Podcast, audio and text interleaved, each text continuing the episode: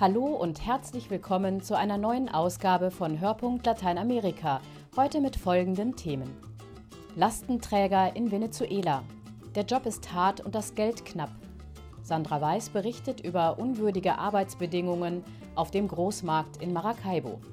Jeremias heißt ein mexikanischer Film über einen hochbegabten Jungen. Thomas Völkner hat ihn gesehen und verrät euch, ob sich der Kauf lohnt.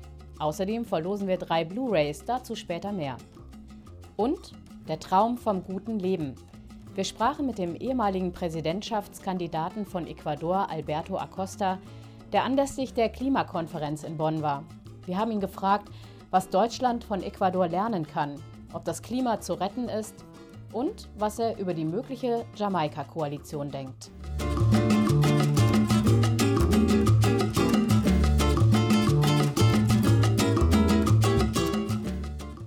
Um menschenwürdige Arbeit geht es in der diesjährigen Weihnachtsaktion des Lateinamerika-Hilfswerkes Adveniat. Unter dem Motto Faire Arbeit würde helfen, werden Projekte unterstützt, die menschenwürdige Arbeitsbedingungen fördern. Doch wie kann faire Arbeit in einem Krisenland wie Venezuela aussehen, wo jeder ums Überleben kämpft, wo das Geld nichts mehr wert ist, weil die Inflation ins Unendliche wächst, Sandra Weiß hat den Adveniat-Projektpartner Orlando Machado begleitet bei seiner täglichen Arbeit auf dem Großmarkt im venezolanischen Maracaibo. Hier ist er Ansprechpartner für die Lastenträger, die als Tagelöhner ausgebeutet werden. Ihre Situation will er verbessern. Morgens um sechs. Gerade ist die Sonne aufgegangen über der Bucht des Maracaibo-Sees im Westen von Venezuela. Auf dem Großmarkt herrscht schon buntes Treiben. Rund 3500 Menschen arbeiten hier. Junge, muskulöse Männer hetzen mit eisernen Schubkarren hin und her zwischen großen LKWs. Sie sind Lastenträger, laden die Waren ab und bringen sie zu den Marktständen. Es ist eine Knochenarbeit, wie Humber Wilches erzählt, der mit 14 hier anfing zu arbeiten. Wir werden hier ausgebeutet und schlecht bezahlt. Manchmal verdienen wir nur 2000 Bolivares am Tag und ein Kilo Reis kostet schon 3000. Das Geld ist immer knapp. Manche Lieferanten prellen dich oder handeln dich runter. Auf dem Markt gibt es Taschendiebe, überall bleibt deine Schubkarre in Schlaglöchern hängen und du machst dir den Rücken kaputt. Die Kunden sehen dich schräg an, als wärst du ein Taugenichts. Im krisengeschüttelten Venezuela gibt es aber kaum noch formelle Arbeit. Rund drei Millionen Menschen arbeiten im informellen Sektor. Im formellen sind es nur noch zwei Millionen. Denn dort sieht es noch schlechter aus, sagt ein anderer Lastenträger, der 40-jährige Parmenides Alemann. Ich arbeite auf dem Markt, seit ich 13 bin. Denn meine Mutter ist alleinerziehend und ihr Gehalt reichte nicht, um drei Kinder durchzubringen. Zweimal habe ich aufgehört und eine feste Stelle angenommen. Einmal als Kellner, einmal als Verkäufer. Zuerst versprechen sie dir das Blaue vom Himmel, aber dann wird der versprochene Lohn nicht gezahlt. Du musst Überstunden machen. Und jetzt mit der hohen Inflation ist das Geld am Monatsende auch nichts mehr wert. Auf dem Markt ist es zwar stressiger, aber ich verdiene dreimal so viel.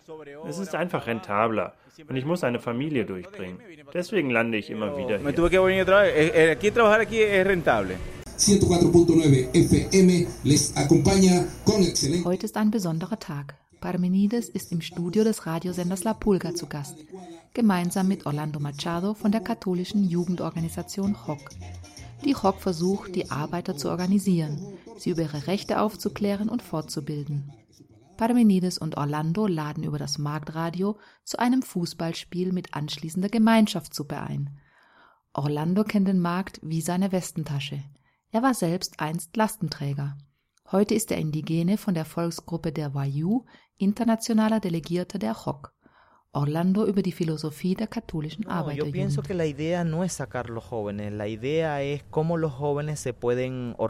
Unser Ziel ist nicht, die jungen Leute hier herauszuholen, sondern wir wollen sie motivieren, ihre Realität selbst zu verändern.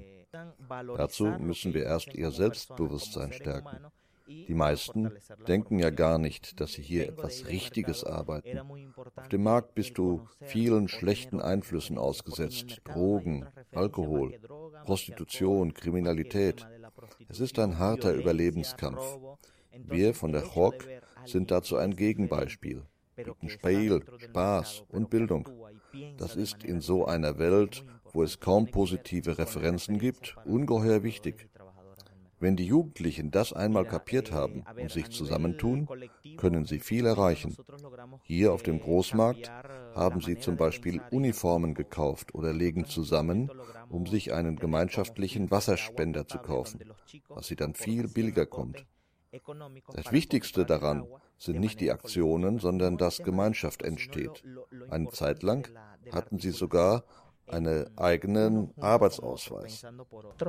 Creo que también el darse a reconocer dentro del mercado, como por ejemplo compra de uniforme, tener una identificación como carretillero. Neymar, pendiente. Presión, presión, presión. Das Fußballturnier und die anschließende Suppe sind ein voller Erfolg. Über 50 Jugendliche kommen vorbei. Orlando Machado ermuntert sie, öfter solche Aktionen aus eigener Initiative zu starten.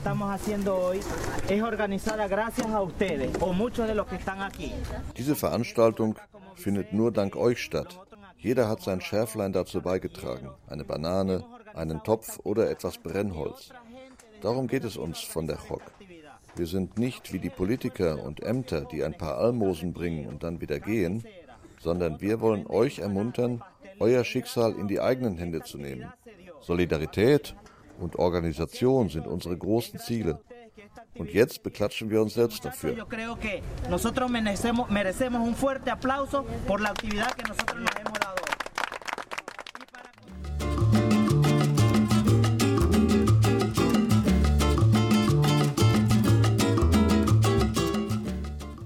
Gerade ist in Deutschland der mexikanische Kinofilm Jeremias als DVD und Blu-ray auf den Markt gekommen, der bislang nur auf einem einzigen Filmfestival zu sehen war. Im Mittelpunkt der Geschichte steht ein achtjähriger Junge, der in der Schule eher Außenseiter ist. Doch dann offenbart ein Intelligenztest seine Hochbegabung und das Leben seiner Familie steht plötzlich Kopf. Thomas Völkner stellt euch den Film vor. Jeremias ist ein kleiner Junge, der seinen Eltern, der Lehrerin und den Mitschülern Rätsel aufgibt. Er ist schlau und wirkt dabei oberschlau. Im besten Fall halten die Gleichaltrigen ihn für doof. Häufiger ziehen sie ihn auf oder drohen ihm Schläge an. Er stellt lauter Fragen und ist dann meistens unzufrieden über die Antworten. Warte einfach, bis du an der Reihe bist, Jeremias. So gay? Was willst du denn werden? Ich will bei The Voice mitmachen und Sängerin werden. Wieso gehst du denn dann noch zur Schule? Jeremias, es ist sehr ungezogen von dir, deine Mitschüler zu unterbrechen. Die kommen doch her, um etwas zu lernen, oder nicht? Wenn sie Sängerin werden will, soll sie doch lieber zu Hause bleiben und singen üben. Na gut, was willst du später werden? Normalerweise stellte ich die Fragen. Das ist deine Hausaufgabe. Die Frage, was man aus seinen Talenten machen kann, treibt Jeremias um. Welchen Weg soll er gehen, wenn ihn die Schule unterfordert und die Eltern selbst zu wenig Bildung genossen haben, um ihn fördern zu können? Zum Glück gibt es einen alten Buchhändler, der seine Intelligenz erkennt und ein gutes Wort für ihn einlegen will. Sag mal, Jeremias, ich finde es toll, mal deine Eltern kennenzulernen, mein Junge. Die wissen überhaupt nichts davon, dass ich herkomme und wozu auch. Die wissen auch gar nicht, was Schach und so ist. Offen gesagt, verstehen die nicht so viel. Ich könnte dazu beitragen, dass sie dich besser verstehen. Hm? Jeremias Vater Onesimo und seine Mutter Margarita wissen nicht, ob sie ihren Sohn zu einem IQ-Test schicken sollen. Sie sind einfache Leute, herzensgut, aber eben doch skeptisch, weil ihnen die Hochbegabung ihres Jungen Angst einflößt. Er ist der Inhaber des Buchladens an der Plaza Hidalgo. Er sagt, er hält Jeremias für hochbegabt. Ach, so ein Blödsinn. Jeremias ist kein Genie. Er sagt, es gäbe da einen Test, um herauszubekommen, wie intelligent jemand ist. Er würde ihn auch bezahlen. Hör zu. Wenn jemand meinem Sohn einen Test bezahlt, bin ich das. Hm? Heißt das, dass du dafür bist, ja? Ja, Gott. Wir können kein Geld für Schwachsinn verplempern, Schnecke. Die Eltern werden bald herausfinden, dass ihr Sohn ein IQ von 160 hat. In ihren Augen ist das gefährlich nah an einem Krankheitsbefund, denn natürlich können sie genauso wenig einschätzen, was aus Jeremias werden soll, wie er nicht weiß, was er werden will. Das führt zu komischen Verwicklungen, zu Momenten des Nichtverstehens und der Verärgerung zwischen Menschen, die einander eigentlich sehr lieb haben. Am Beispiel des Vaters, mal sorgt er sich vor irgendwelchen Kosten, die vielleicht auf ihn zukommen, dann wieder sonnt er sich im Glanz, den sein Sohn verströmt. Scheiße. Na, dann werden wir noch berühmt. Wie im Reality-TV. Der mexikanische Filmemacher Anwar Safa hat mit dem Film El Jeremias auf den ersten Blick eine einnehmende Komödie über den Zusammenprall von Genie und Einfalt vorgelegt. Es gibt zahlreiche schlaglichtartige Szenen, in denen der kleine Held verstehen will, was es bedeutet, schlau zu sein. Er googelt Wissen über andere Geistesgrößen zusammen und fragt sich, wem er am besten nacheifern soll. Einstein, Marie Curie, dem Musiker Jim Morrison oder dem Schachspieler Bobby Fischer. Auf einer zweiten Ebene zeigt der Regisseur, wie die anderen Figuren versuchen, mit Jeremias Intelligenz umzugehen. Mal zwingen sie ihn, für sie die Hausaufgaben zu erledigen, mal staunen sie, wie mühelos er die Technik des Schlagzeugspielens imitiert. Unterm Strich ist und bleibt er jedoch ein Außenseiter. Die schönsten Szenen sind sicher jene, in denen plötzlich auch Jeremias zum Nachdenken gezwungen wird. Allzu oft kommen die Eltern an ihre intellektuellen Grenzen, wenn sie sich auf eine Debatte mit dem Sohn einlassen. Wenn allerdings die Mutter Margarita über ihren Glauben spricht, dann gerät Jeremias an seine Grenze des Verstehens. Schläfst du schon? Ich bin tot. Oh je, sag das nicht. Es ist eine Sünde, mit solchen Sachen Witze zu machen. Sterben darf man aber noch. Ja, nur sterben wollen nicht. Wenn ich jetzt sterben würde, käme ich dann in den Himmel? Klar, wieso solltest du nicht dahin kommen? Und wenn es da oben im Himmel so cool ist, warum darf man dann nicht sterben wollen? Hier stirbt niemand. Hör jetzt auf. Wir sterben alle mal, Mama. Schluss, Jeremias. Der Herrgott wird dich strafen. Wie kannst du dir so sicher sein, dass Gott existiert? Weil. Einfach weil. Weil ich's tief im Inneren fühle.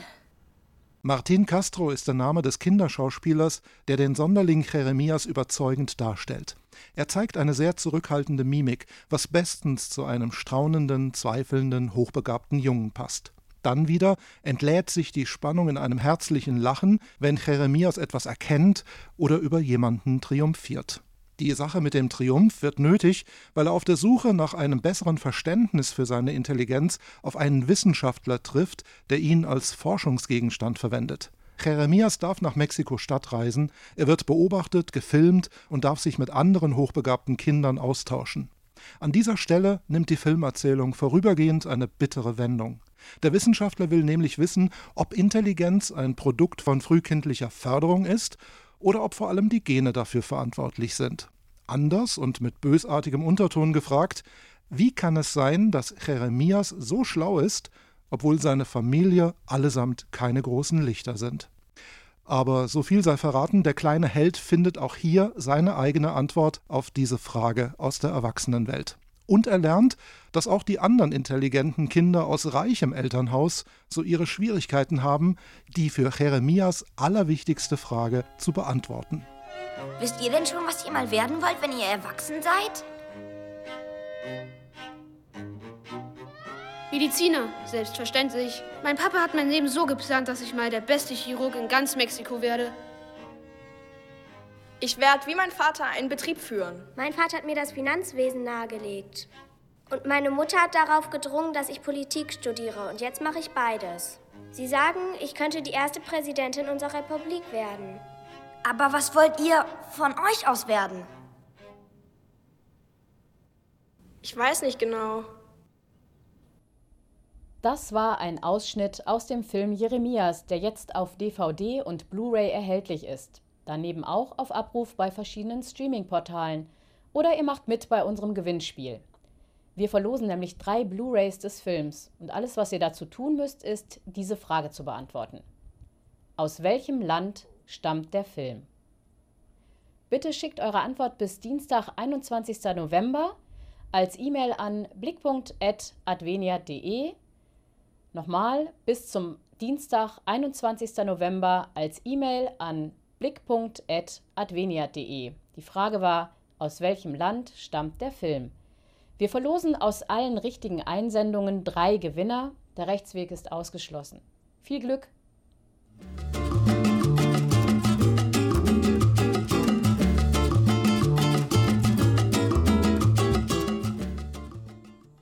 Alberto Acosta war Energieminister in Ecuador und bewarb sich auch um das Präsidentenamt. Er hat mitgearbeitet an der äquatorianischen Verfassung und großen Anteil daran, dass die Natur als eigenes Rechtssubjekt in der äquatorianischen Verfassung verankert ist. Wer also in Ecuador gegen die Rechte der Natur verstößt, kann vor Gericht verklagt werden. Nicht zuletzt hat Alberto Acosta auch Bücher veröffentlicht, die ins Deutsche übersetzt wurden und in denen er vehement für einen ökologischen Lebensstil eintritt. Mein Kollege André Wilepski traf ihn in Bonn am Rande der Klimakonferenz zum Interview. Was kann die Welt von Ecuador lernen? Welche Rolle kann Ecuador auf einem Weltklimakongress spielen? Es geht nicht mehr, die jetzige, die alte anthropozentrierte Zivilisation aufrecht zu erhalten, sondern eine neue Zivilisation zu gestalten, eine biozentrierte Zivilisation. Alle Lebewesen, menschliche und nichtmenschliche Lebewesen, haben ein Recht auf das Leben. Und das erfordert eine ganz andere Betrachtung. Das wäre für mich ein entscheidender und wichtiger Punkt. Dazu konnten wir noch sagen, Ecuador konnte etwas beitragen, wenn wir die Ideen vom guten Leben die aus den äh, indigenen Volken kommen, verbreitet. Die Diffusion dieser Ideen, dieser Werten, diese Erfahrungen, diese zahlreichen Praktiken konnten uns helfen, eine ganz andere Welt zu gestalten. Ein Argument des wirtschaftsliberalen Flügels lautet immer, wir können uns erst um Umweltschutz kümmern, wenn wir uns finanziell erlauben können. So wie die reichen Länder, deren Reichtümer auch oft durch Ausbeutung von Bodenschätzen ergründet worden sind sind die Forderungen der reichen Industriestaaten bezüglich des Umweltschutzes für ein Land wie Ecuador scheinheilig? Erstens, die erste Frage, die ich stellen würde, ist, sind die sogenannten entwickelten Länder real entwickelte Länder? Ich kann antworten, nein. Die reichen Länder leben über ihre ökologische Verhältnisse hinaus.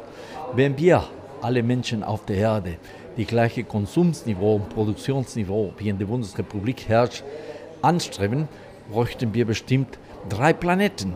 Das geht nicht weiter. So geht es nicht weiter. Müssen wir das ändern, ja?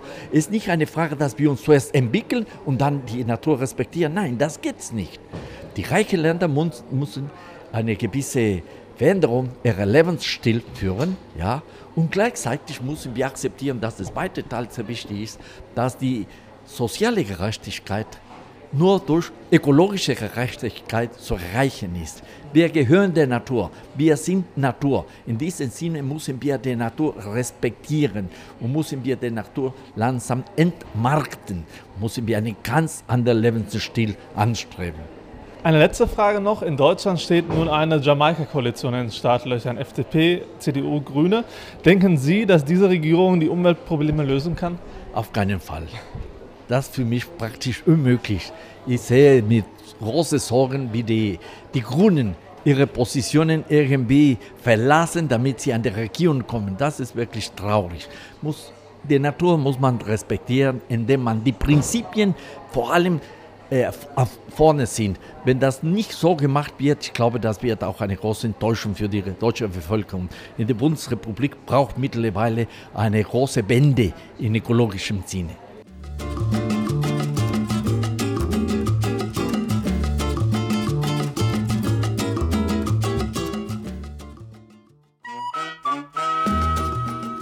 Das war es auch schon für diese Ausgabe. Ich bedanke mich bei André Wilepski, Sandra Weiß, Thomas Völkner und Alberto Acosta für ihre Mitarbeit. Mein Name ist Nicola van Bonn. Bis zum nächsten Mal.